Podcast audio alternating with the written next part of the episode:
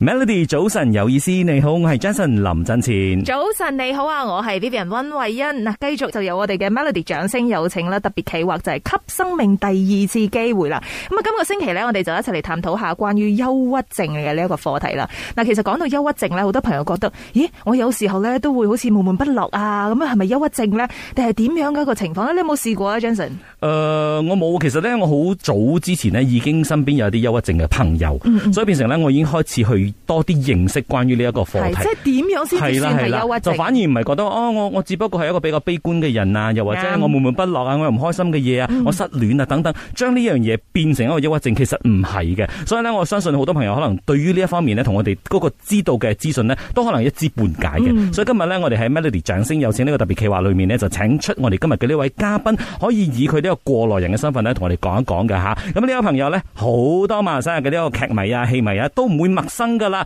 我哋有 Sam Chong 啊張永華喺度嘅，Hello，Sam 哥早晨。 Hello，大家早晨，我係 Sam 倉張永華。誒講真啦，其實識你咁多年啦，從來都冇真係認真咁樣聽過你講關於誒自己又有呢一方面嘅過來來人係喎，係咯，其實你嘅可能觀察力要啊，再有提待升改翻進少咯。少加強啲， 因為你哋兩個有合作過一啲電視劇噶嘛。係，因為就係佢其實喺我哋拍緊嘅時候，我係憂鬱症緊嘅。 嗯，啊嗰段即係我哋時間拍緊二零一七年嘅其中一部劇嘅時候，嗯咁佢、就係嗰日打電話嘅時候同我講到，誒嗰陣時就係發病期嘅，係咪啊？所以嗰陣時係最嚴重嘅時候。嗰陣時係啱啱好過咗嗰個嚴重嘅時候，因為我嘅情緒咧嗰陣時，因為嗯拍戲嘅時候咧，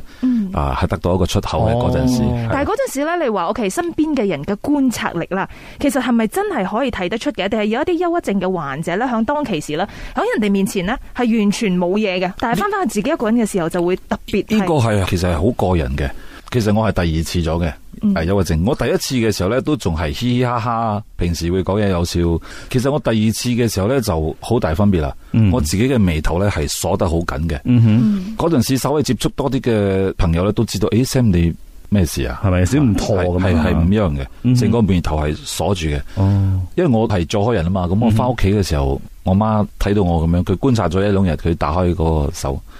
話你咩事？嗯，哇，佢都冇問過你，誒你做咩嘢嘅？嗯係係係，嗯其實你自己嘅仔，你真係知道嘅，你眉頭。嗯其實身邊嘅朋友都有發現，誒唔一樣咗我呢個人，係嗯咯。有時候我哋稍為細心啲觀察朋友咧，係真係可以救到佢嘅，嗯因為嗯嗯我都有朋友係，因為大家冇乜經常見面啦，係啊，佢已經係行錯咗嗰一步。哦係咯，OK 係咯嗯 OK，剛才你話你有兩次啊嘛，兩次。咁你第一次係點樣察覺自己有咁樣嘅唔妥咧？因為其實我係一個乜嘢事咧，我都係自己孭嘅，嗯哼我唔會同人唔會誒、你可以幫下冇？哦我遇到呢個問題，你可以幫下我即係諗住自己解決。係嗯咩事情我都自己解決嘅。誒，我出完幻聽，哦，因為經常有出埠啊啊嗰啲嘢，所以我誒點解每日都失眠嘅，瞓唔着嘅？咁嗯漸漸漸漸係誒你你係死咗佢啦，你又遇到呢啲問題，嗰、個人又咁樣對你，你又咁樣咁樣咁樣。當然嗰陣時，其實我身體有其他嘅疾病係發生喺我身上嘅。嗯所以我知道我自己有幻聽咗之後，我就發覺自己唔對路，咁嗯去做一個身體嘅檢查。咁咧做咗一個幾千蚊嘅檢查喎。嗯有一日我爸打電話俾我，嗯，佢話：你話你咩事啊？醫院打電話嚟，話你爭佢哋二十八蚊，因為我喺 care 我爸喺做開，我講爸嗯冇嘢冇嘢，我翻嚟搞掂啊，嗯我翻嚟解決嘅。我翻到去我直接喺 care，我直接就翻到去咗 specially。嗯我講我係創院話，我要嚟還你哋醫藥費，因為嗯你哋打電話去我屋企講我。哼，哦，賺個廿八蚊，二十八蚊，嗯嗯佢得啦得啦得啦得啦，狀元話喎，得啦不得得啦，嗯我就有啲好奧妙嘅嘢嗯喎，咁我行出嚟我嗯個天都仲有睇我嘅，嗰陣時真係有爭少少俾嗰個聲音咧係誒，因為有幻聽啊嘛，嗯嗰個聲音係真係有，因為佢講你會死咗佢啊嘛，嗯，咁我都都有諗過嘅嗰段時間，嗯啊，就未去到第二次咁嚴重。我出到嚟，誒，即係有啲嘢咧，你明白到咧，其實咧，我哋人咧係有把口嘅，咁你係真係要揾人溝通嘅。當你真係冇辦法，咁我翻到屋企，我同我爸講，我做咗咩嘢嚟？我點解會去 醫院做呢個檢查？嗯咁你還咗廿八蚊未？佢講我冇爭佢喎。 老豆就係問緊佢廿八蚊點廿八啊老豆就關心我廿八蚊，做咩你我哋唔可以爭人 錢㗎咁樣？但係就俾咗一次機會你咧，係真係可以打開個心房同屋企人去講呢件事，其實係咪真係需要好大嘅勇氣？因為不嬲嚟，你話你嘅性格咧，即係我乜嘢嘢我都可以誒，即係自己搞掂嘅。同屋企人講咗之後，點嘅咧？當下嗰種心情，尤其是係同我爸講啦，真係成個人係舒服咗好多嘅，係打開咗嘅。嗯，嗰陣時我知道，哦，有啲嘢係你唔使隱瞞嘅，你一定要講出嚟嘅，嗯係咪、因為屋企人係最親噶嘛，所以你如果連屋企人你都唔可以講呢樣嘢呢，係啊，真係好辛苦啊！嗯啊，有啲嘢係你唔使隱瞞嘅，你一定要講出嚟嘅，係咪、因為屋企人係最親噶嘛，所以你如果連屋企人你都唔可以講呢樣嘢呢，係啊，真係好辛苦啊！嗯啊，後來我爸憂鬱症，哦，係因為我阿婆過身，嗯哼，我爸佢就跌咗入去。嗯哼，嗯哼，咁我嘅第一次嘅時候，就我就俾咗我自己一個經驗呢係我爸嘅時候，我 try to 去幫用返佢翻幫翻佢嗯，同佢傾偈多啲嗯咁樣。因為其實我都好緊張嘅，我叫我爸上嚟我 KL 呢度兩仔爺一齊裝修我嘅屋企啊。喺我屋企，我哋兩仔爺裝修嘅時候呢，佢自己同我講，佢話嗱我將憂鬱症喎，我哋講客話嘅。嗯嗯就傾偈咯。佢又係咁啊，你察覺唔到噶，又係好似我咁嘅情況。哎呀呀，跟住其實手尾未搞掂嘅，佢咁我想翻屋企，我想見我老婆。嗯，我 OK OK，我我載你翻去咯，載佢翻去。因為其實嗰次嘅傾偈咧，佢同我講，我哋有新巴噶嘛，嗯我哋嘅新巴係唔會賣嘅。嗯，留住佢哋兩公婆咧，有時入去摘下果啊，咁嗰下日神咁啦，啊，嗰係日神嘅。但係我送咗翻去，我翻咗上嚟之後，我細佬同我講：，誒、爸爸，誒咪線爆喎！嗯，我嚇驚咗。嗯，因為知道佢可能佢嘅情緒困擾咗，困擾哦已經決定咗一啲嘢，係佢實牙實齒講，誒嗰個新巴我冇買嘅，嗯我哋兩公婆入去咩咩啊，但即係你係翻驚佢鋪緊啲後路㗎嘛係啦哦，啊，佢話要割名要成啊，要買新巴啊嗯啲咁嘅嘢，咁我即刻走翻去陪咗佢幾日，同佢傾偈啊嗯啲咁嘢，跟住我自己第一次冇睇醫生，我帶佢去睇醫生嗯。啊，因為我覺得佢嘅情況係嚴重過我嘅。嗯同埋因為長輩咧，你要佢揾人傾偈講心事啊，真係仲難啲真係難啲，係啦，嗯仲難過我哋。所以喺嗯嗰個情況，因為你帶咗阿爸去睇醫生，咁、之後就應該會有啲診斷咁樣噶嘛。係嗯咁好似阿 Sam 哥咁樣，你話第一次你冇去睇，第二次之後你應該有睇醫生係嘛？第二次我有睇醫嗯生，相隔幾多年之後又再翻嚟 attack 啊？七年啊，應該有七年。哦，但係第一次同第二次之間，其實應該佢冇所謂離開過噶嘛。佢冇係咪離開過佢只不過可能係可啦能佢冇潛離開伏過住喺嗰度。佢冇離開過，係可能佢有時候佢嚟嘅時候咧，係嚇誒你唔覺好輕佢，你啊嗯唔覺佢咁嚴重嘅。當你覺佢嚴重嘅時候咧，就一下子嚟嘢噶啦，就可能好似我咧，我第二次嘅時候，我知道誒唔對路喎，嗯但係我有一樣嘢我抗拒就係食藥，嗯因為點解其實咧憂鬱症嘅情況，你去到睇醫生咧，你食嘅藥好多時候人哋唔理解嘅咧，就叫做黐咗線，嗰啲藥係精神藥嚟嘅，佢係好攰，俾你瞓覺㗎。佢會佢唔會俾俾你你攰慢啲係嘛？佢係啦。啊佢俾你慢老啲。嗯豆其實主要係俾你瞓覺嘅，俾你放鬆心情，俾你唔會唔會咁緊嗯張啊。但係佢會令到你，你諗下，你如果日日食嗰個藥啦，因為你成個人係 blur blur 咁啊你好似冇咗感情嘅。嗯咁我要拍戲喎，我要係要需要感情嘅喎，嗯咁同埋我要係要記得嗰個對白嘅哦係喎。咁如果我食咗呢個藥，我點算好咧？嗯嗯我係掙扎咗好長一段時間嘅，但係我第二次病發嘅時候，初期我係唔會諗到呢啲嘢嘅。我後來到意識到嘅時候，我先誒唔對路咗，我幾次都要自殺咗，行出去個天台係爭過一步嘅啫。嗯諗過好多呢啲嘢咗，誒、咦阿爸阿媽又需要孝順佢哋係咁，咁自己仲有家庭要照顧，唔係啦，自己要要做翻啲嘢啦。嗯咁就去睇醫生。嗰陣時我都同佢講咗我嘅顧慮，誒，但係佢同我講嘅係嗱，依家你係有病咗，如果你依家唔食藥去治呢個病啦，以後嗰啲係咪可能都唔成立咗嘅？呢啲係自己要揾出嚟嘅。你如果冇食藥冇 control，你真係自殺咗，以後嗰啲咩後遺症啊，嗯，係咩嘢呢係 It's nothing。有時候你真係需要人哋點醒你啊？啊， 你知道要食藥，但係嗯又抗拒一啲嘢，但係有時候就係一句說話咯。嗯就幫到我咯，所以我都食藥咯。但係食藥食咗兩個星期，嗰、個份量唔夠啊，仲係爭咁啲，咁誒又再加強嗰個藥咯。其實呢樣嘢，即係據我身邊嘅朋友有啲即係有相同情況嘅人，佢哋都係需要經常去覆診，跟住醫生就會睇你嘅情況而定，跟住有時會減你嘅藥啊嗰個 dosage，有時會加，係即係睇下點啊，甚至乎有一個係藥直接換走去嘅，因為好似剛才講嘅，佢係俾你即係好似放慢好多，俾你好瞓，可能有啲你嘅嗰個 sense 係避咗嘅，嗯，即係成個避即咗係成個人會慢，會頓咗佢落會嚟係㗎。但係佢就會令到你嘅情緒冇咁波動咯。啱，嚇同埋咧，我覺得即係你要瞓係好重要。好似你會話第一次嘅時候，你發覺自身有咁嘅問題嘅時候，當然啊、因為嗰陣時你未 consult 得，哦，究竟應該要點做嘛？你會發覺啦，一個人啊，當你冇辦法瞓嘅時候，你第二日啦，你係成個機能係亂咗噶。係係係第二次嘅時候咧，係日頭要做嘢，你夜晚唔可以瞓，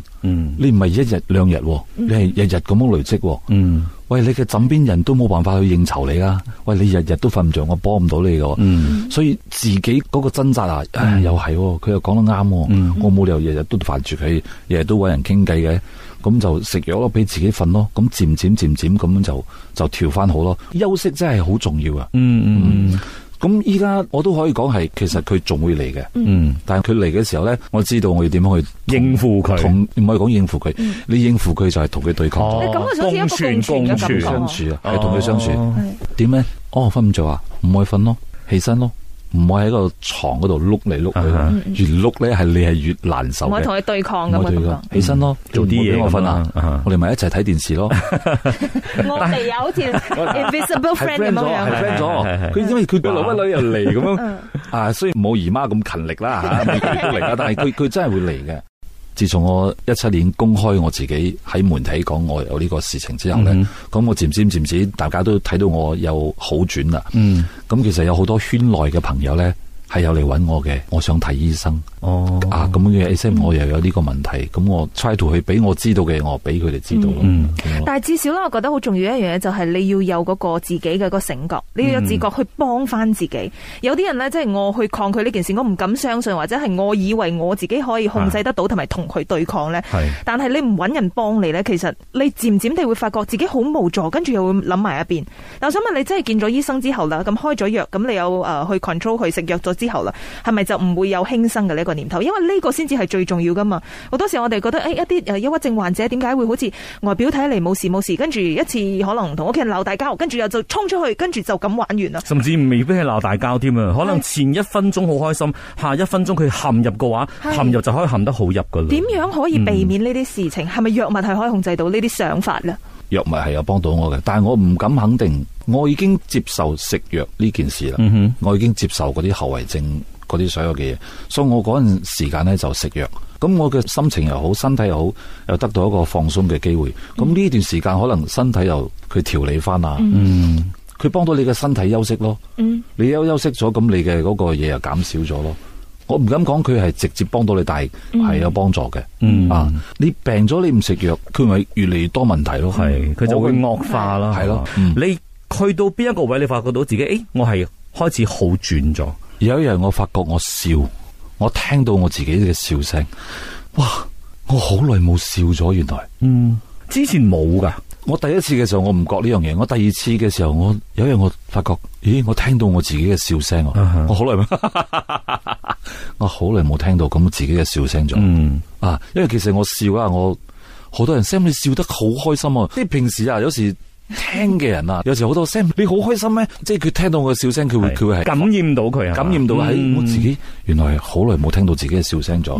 同埋啦，嗰陣時我發覺我驚死咗，哦嗰陣時我唔知我發生唔知咩事情，我會諗到哇會出事嘅，會死人嘅，嗯我驚死咗嗰陣時、啊，我想哦。我應該係好轉咗啦，嗯同埋、我照翻鏡啦，覺得咦成個眉頭都鬆咗。嗯我哋去做宣傳嘅時候，Jo 就問我，佢特登喺一邊，Sam 哥你咩事啊？哇！我真係眼淚都飆喎，因為呢樣嘢係可能我老婆都察覺唔到嘅，嗯哼可能你嘅對手佢係好多對手嘅，咁佢都察覺呢樣嘢啊。嗯，朋友之間可能要多啲嗰關啲心觀察，啊嗰啲甚至乎關可心能唔係朋友，你你可能喺個街度啊，有時同人講句多謝啊，或者係誒辛苦你啊，嗯都係一個好大嘅。真係可以拉人一把嘅。係啊嗯，所以點解我今日我知道我會塞車一段時間，我都嚟做呢個 節目。唔係真係嘅，真係嘅。係啊！我再想講一樣嘢就係、我阿妹佢離開咗我哋，咁我有一個記者會嘅喺嗰段時間，我我喺吉隆坡，我妹喺咗啊嘛，我妹過咗身，我係應該要翻去嘅，但係因為我知道我今日翻去，我聽晚呢，我就出席唔到嗰個嗰個短片係叫人唔好自殺嘅一個短片嚟嘅，所以我講嗯嗰度會有誒、呃媒體嚟採訪，嗯嗯我堅持留到做完嗰、個，我先揸車翻去咗。我喺嗰度咧，我同人講，我我妹啊，佢其實係第二次 cancer，佢好堅持掙扎要生存落去，嗯 OK，佢好瘦啊，嗯佢但係都好堅持。嗯佢甚至乎咧，佢叫屋企人啊，嗯佢叫我爸，叫我媽，叫我佢都唔敢有眼神嘅交流佢唔敢嗯睇我哋，嗯因為佢覺得佢好對唔住我哋，對唔住我爸我媽。嗯其實佢好想打贏嗰場戰，但係佢打輸咗，嗯所以我諗冇理由我哋有嗰個能力，點解我哋要去去選擇放棄呢？系啊！佢冇嗰個條件去生存落去啊！嗯佢、面對更加大嘅考驗啊！點解我哋要放棄咯？嗯係咯，即係有時咧，人哋冇得揀，但係當你仲有機會嗯我哋有係得可以揀有得揀嘅係時候咧，要為自己揀一條啱嘅路。嗯，所以嗰陣時你咁堅持去記者會，就係希望可以將呢一個信息喺透過媒體去帶出嚟，係嘛？係嗯係，都係今日我嚟嘅原因咯。嗯媒體嘅力量係係喺度嘅，係同埋我都好多謝你哋咧，因為我都有一個心情有一個出口咁樣，係咯。嗯我哋多謝 William 啊，啊阿生偉你又係又係係，因為係二零一七年有台嘅呢個頒獎典禮啊啊哈嘛，咁我就攞咗個最佳男配角。嗯咁佢隔日朝早咧，佢就嚟訪問我。雖然佢冇打通電話咧，因為我仲喺瞓緊覺。跟住我我嗰陣時有同佢講過呢樣嘢，嗯好多謝佢啦，因為係啊就促成咗今日呢即件係事。希望透過廣播啦，將你自身嘅故事啦帶俾更加多嘅人嘅。嗯即係你冇諗到哦，憂鬱症，哎呀，我唔會有噶啦，我平時都唔會，即係好 strong 嘅一個人嚟嘅。嗯其實可能人人咧都會一個唔小心就跌入呢一個深淵入邊咁樣噶嘛。頭先你都有講嘛，即係可能身邊有啲朋友啊，甚至乎你自己爸爸啦，曾經都同你講過，開咗個頭講話，喂，我好似有呢個憂鬱症嗯喎。咁、其實啦，聽嘅人，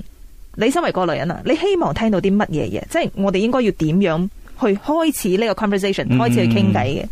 其實雖然佢哋嚟揾我傾偈傾呢樣嘢，但係我可以知道以過來人老屎忽嘅經驗，知道其實佢仲未將嗰個事實嘅真相講晒出嚟，哦因為佢可能感情上啊，或者係生意上啊，或者係有啲原因佢唔可以直接講晒出嚟，但係、嗯即係起碼佢想揾人傾偈咯。係啊，我通常我會同佢哋講翻你自己其實有嗰個心結，你冇將嗰個事情解決呢，佢係一定跟住你嘅，係一定有個原因嘅。嗯你要將嗰個解決佢，去面對佢。嗯啊，你唔好同佢對抗，你要面對佢，同佢好好相處，就可以打開呢道門噶啦。嗯。啊，同埋咧，唔係下下都可以靠你一己之力去解決嘅，嗯因為有啲已經係佢係一個病症嚟噶啦，你唔係醫生，你自己解決唔到嘅，係所以變成當然你可以揾人傾偈，你可以即係抒發等等嘅，嗯但係到最後呢，係需要種種嘅唔同嘅環節一齊去綜合埋一齊，去係幫你去變好啲。係啊。嗯，係當你發覺同埋你已經接受佢係一種病症嘅時候，你就唔會怪罪自己，因為佢同其他病一樣，係係需要俾人幫，係需要去醫嘅。我最近先有個 friend，佢面對問題，佢開始瞓唔着啦，佢要食藥啦，佢嗯 send 個 OK 吃什麼藥。我講你可以食咩藥，唔係我可以同你講嘅係。嗯，你要去睇醫生，睇醫生之餘，我哋再傾嗰個心事。嗯佢面對嘅係佢嘅開支問題。我同佢講，你冇咁嘅能力，你唔可以去做咁大開支嘅嘢咯。嗯係你雖然講你會係俾到你嘅仔去讀國際學校，但係你冇咁嘅經濟能力喎，你係夾硬逼自己去做嗰樣嘢喎，去俾佢讀攞乜書館，你咪唔會有咁嘅問題咯。喂，咁如果你嚴重落去啦，你掹唔翻點算？係啊，你嘅仔就冇咗個爸爸或者媽媽噶啦，嗯嗯係咪先？嗯咁你你做一個調整啦，我又同佢傾偈咯，可以嗯同佢傾偈啫，因為佢都冇去做嗰個改變，嗯嗯嗯，嗰、個書館嗰個開支可能只不過係其中嘅一 part，咁可能仲有其他嘅嘢，我一定要買乜嘢屋企嗯，嗰啲係嗯 有時社會上嘅壓力咧，有啲係自己俾係啦嘅，有啲係人哋俾嘅，但係係啦我哋可唔可以去 handle 同埋做一個 balance 翻嘅一個狀態？我哋永遠要記得就係人生係我哋自己嘅啱，即係你係需要為你自己嘅人生去做一啲啱嘅決定，嗯就唔係話哦世俗係咁樣睇，社會係咁樣睇，我嘅同齡嘅人啊，或者係我嘅同事係咁樣講，我一一定要追求咁樣，唔一定噶嘛。我哋唔好一直覺得哦，我一定要撐到係我要最勁嗰個，我最得嗰個。其實有時候咧，我哋允許自己軟弱。或者允許自己向人哋求助，或者允許自己哦，我係咪唔需要去達到咁大嘅目標呢？分分鐘嗰一下，你會覺得好過啲，你會可以有一個出路，你冇逼到自己咁緊啊！嗯係係係好多時候真係逼到自己咁緊，嗯，搞到你其實係同自己對抗嘅啫。係喂，我瞓覺都係一張床嘅啫喎，嗯 你真係嘅，你幾大嘅屋，你瞓覺都係瞓一張床嘅啫喎。嗯他是我哋兩腳一伸呢、個嘢，全部同我哋冇關咗噶啦。你有嗯幾多錢都好，真係冇關係咗嘅。我覺得啦，最富有噶啦，我哋係食得、瞓瞓得得，嗯，啊我哋去去到咁上下年紀嘅話，係咪真係祈求呢樣嘢嘅食得瞓真得啊？係啊！對我嚟講啊，嗰陣時如果我瞓得啦，我就唔會有呢啲問題咗。嗯，食得、玩得、瞓得，哇！係就代表你健康咯，有錢佬係咪佢好有錢，佢好有條件玩得、 係食得，但佢瞓唔得。嗯，其實瞓覺啦，真係攞真命係㗎啊呢樣！就算佢嘢俾佢坐 first class 都好啊，分分鐘佢瞓唔着。有啲人可能坐 econ 或者坐巴士佢都瞓得着。誒係我啊，哎 我上機我就 瞓。嗱，所以咧，我哋今日喺呢一個訪問當中咧，即係聽到阿 Sam 哥，即係俾大家知道，阿 Sam 哥都依然係同呢一個抑鬱症係共存嘅，係好好咁樣相處嘅。 It's 嗯 a 咁而係啦，as a friend，以一個過來人嘅身份啊，最後有啲咩叮囑俾一啲朋友，即係可能佢哋而家經歷緊抑鬱症，又或者係佢懷疑自己可能有抑鬱症，有啲咩說話想同佢哋講？如果你好排斥去睇醫生啊，你可以自己先上網睇睇相關嘅嘢，嗯哼因為佢可能唔係憂鬱症嘅，係嗯佢可能係狂躁症或者其他啊、呃社交恐慌症或者係點樣，你先去做呢啲嘢，或者係俾自己放開個假，嗯，多啲做運動啊，係會有好大嘅幫助嘅。係，即係可能你已經去到一個階段，就係好似話哦，我已經諗埋一邊咗噶啦，我已經係好容易睇唔開。呢咁呢個你真係要揾專業嘅醫生去幫你睇係啦，係啦，同你真係唔好去揾啲，佢係好負能量嘅，嗯你又啊千祈唔好去揾呢啲人啊。哦，啊，唔會係負負得正嘅喺呢一方面，喺呢一方你 面又。諗住同佢呻下，佢同佢一齊鬧下，啊咁就自己心情好啲咁樣就唔得會嘅。。知道自己嘅心情低落嘅時候咧，同呢啲 friend 暫時保持一段距離一段距嗯離吓，係對自己係好嘅。你唔係話我哋唔在乎呢個朋友，但係啱喂，我真係頂唔順啊！你成日都同我咁 嗯樣啊，係咯，咁樣咯。咁今日我哋 Melody 掌聲有請咧，都好多謝呃 Sam 哥啦，可以請到你同我哋分享咗咁多，我相信喺度聽緊嘅朋友咧都獲益良多嘅，多謝你。好多謝晒 Sam 哥。係希望大家都可以一齊走出嗰個陰谷。OK。 好多謝晒，thank you。